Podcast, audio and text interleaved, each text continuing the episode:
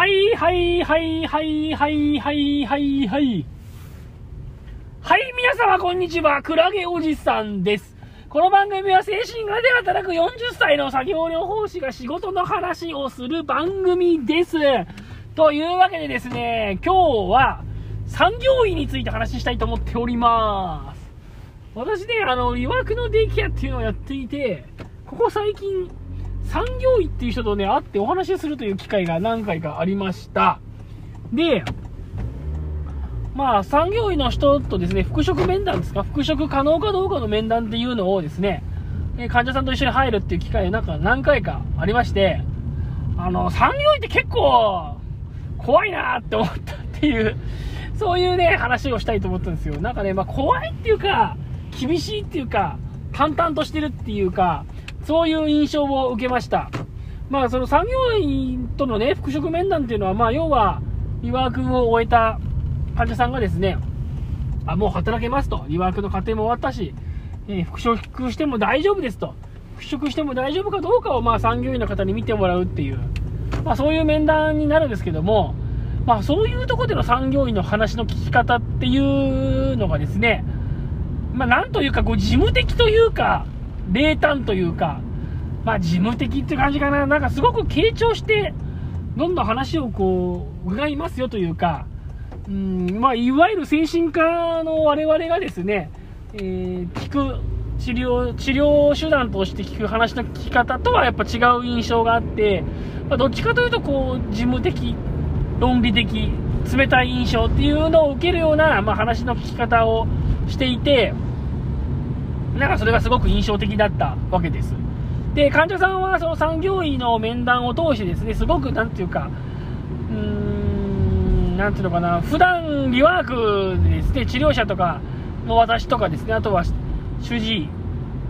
精神科の先生と喋ってる時の感じとやっぱりすごくこう違くて、割と淡々と本当に復職しない、復職してね、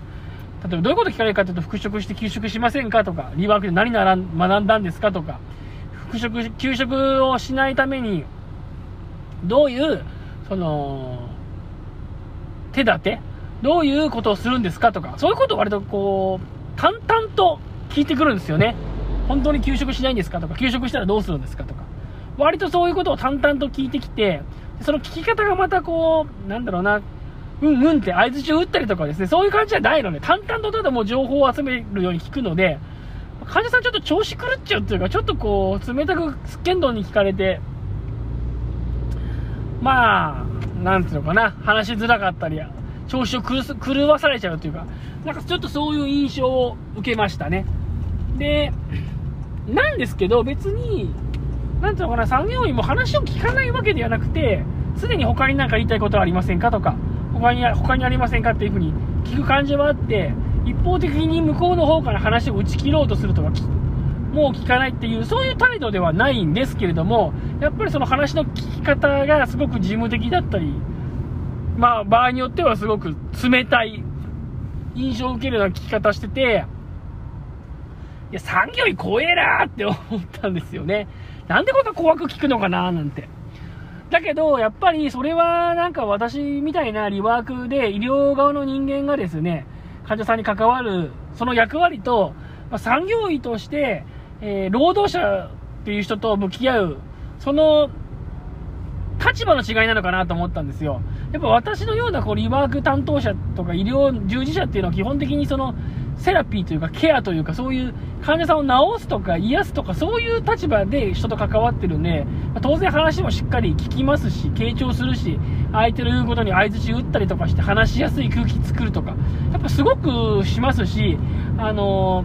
あんまりこう患者さんダメ出ししたりとか指摘したりとかってっしない、しないわけですよ。基本受け入れるみたいな。まあ自分の中やっぱそういう聞き方をしてるなと思うわけです。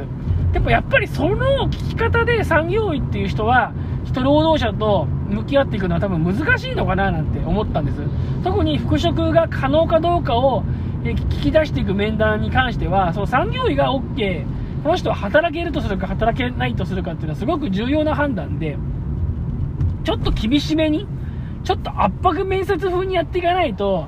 まあ、実際産業医が OK っていう風にしてもですね、実際に職場に戻ったその職場環境っていうのは結構厳しいわけで、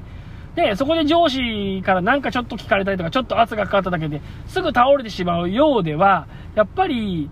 なんだろうな、その産業医が働けるっていう風に判断したのがですね、そもそもどうだったんだみたいな話になっちゃうわけじゃないですか。だからやっぱり産業医っていうのはそういう意味ではかなり厳しい目で患者さんのことを見て、本当にこの人は働けるのか、本当にこの人は再発しないのか、本当にその、再発しないための努力をしてきたのだろうかとか、やっぱそういうところを結構冷静な目で、冷静な目で見ていかなきゃいけないみたいな、きっとそういう立場の違いみたいなのがあって、だから産業医はあんなに怖いのかななんてことをですね、思ったんですよ、この間。まあ実際僕もその産業医っていう人と何人も会ったことがあるわけじゃないので、えー、実際どうかわかんないんですけど、でもやっぱりいろんな患者さんから産業医ってどんな人って聞くと、あんまりいい印象を持ってる人はやっぱいなくって、結構厳しいとか冷たいとか怖いとか、企業側の人間だとか、結構いろんなことをみんな言うんですよね。で、やっぱそれが、きっと、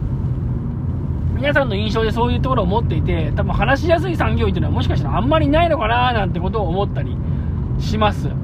でもそこはきっと精神科の、えー、精神科で働く医療者っていう立場と、基本的に企業で雇われている産業医っていうのは、やっぱり立場が違くって、うーん、なんていうのかな、やっぱりそれなりに負荷をかけても、労働者として働けるかどうかって、やっぱりそこを見ていかなきゃいけない人なので、産業医って別にね、その企業に属して、メンタルヘルスで調子が悪い人を癒すっていうか、治すとか、そういう立場じゃないんですよね、きっとね。そういう役割を担ってるわけではなくて、いや、どういう役割を担ってるのかって言われると、正直よくわかんないですけど。正直よくわかんないですけど、でも別に企業に産業医が雇われて、産業医が別にそのメンタルヘルスの人をカウンセリングをして治すとか、そういうことじゃないんだと思うんですよね。働けるか働けないかとか、休ませた方がいいかとか、そういう辺の判断をして、まあ、その、ちゃんと健康に働ける人っていうのを増やしていくっていうことが多分大事なんだと思うんですよ。で、やっぱり一番重要なね、その就労可能なのかどうなのかの判断っていうのは、やっぱり産業医に委ねられてたりとかするので、とそこはね、かなり、まあ、厳密にやっていかなきゃいけないんでしょうね。で、患者さんのが働きたい、働きたいっていうのはただ鵜呑みにして聞いていくだけでもダメだし、かといって企業がパワハラまがいのことだったりとか、明らかにそのおかしな業務負担をかけているようであれば、そこは産業医も企業側に、まあ、是正してもらうというか、そういうこともしなきゃいけないし、きっと多分、なんかこう、リワーク担当者とリワークを通ってる患者さんから見ると産業医がすごく企業に寄りすぎてるように見えたりもするかもしれないけど、きっとそうでもなくて、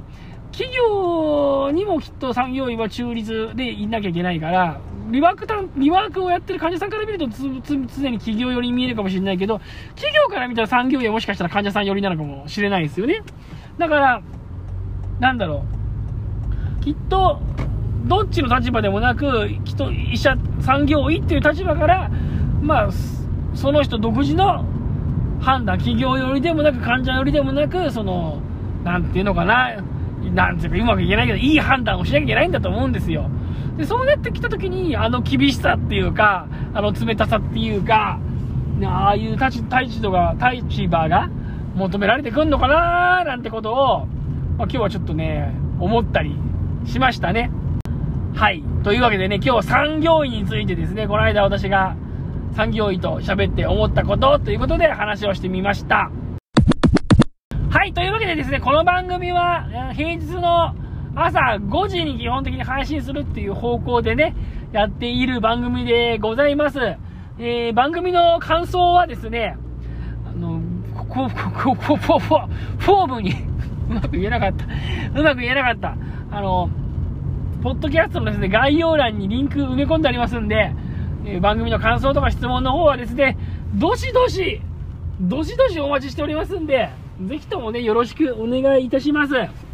はい。まあ、あとツイッターとかもやってるんですけどね、ツイッター全くもう、え全くもって更新してないのでね、ツイッターの方とかフォローしなくてもいいと思います。もうね、いつやめようかなと思ってツイッターとりあえず始めてみましたけどね、そんなにもうね、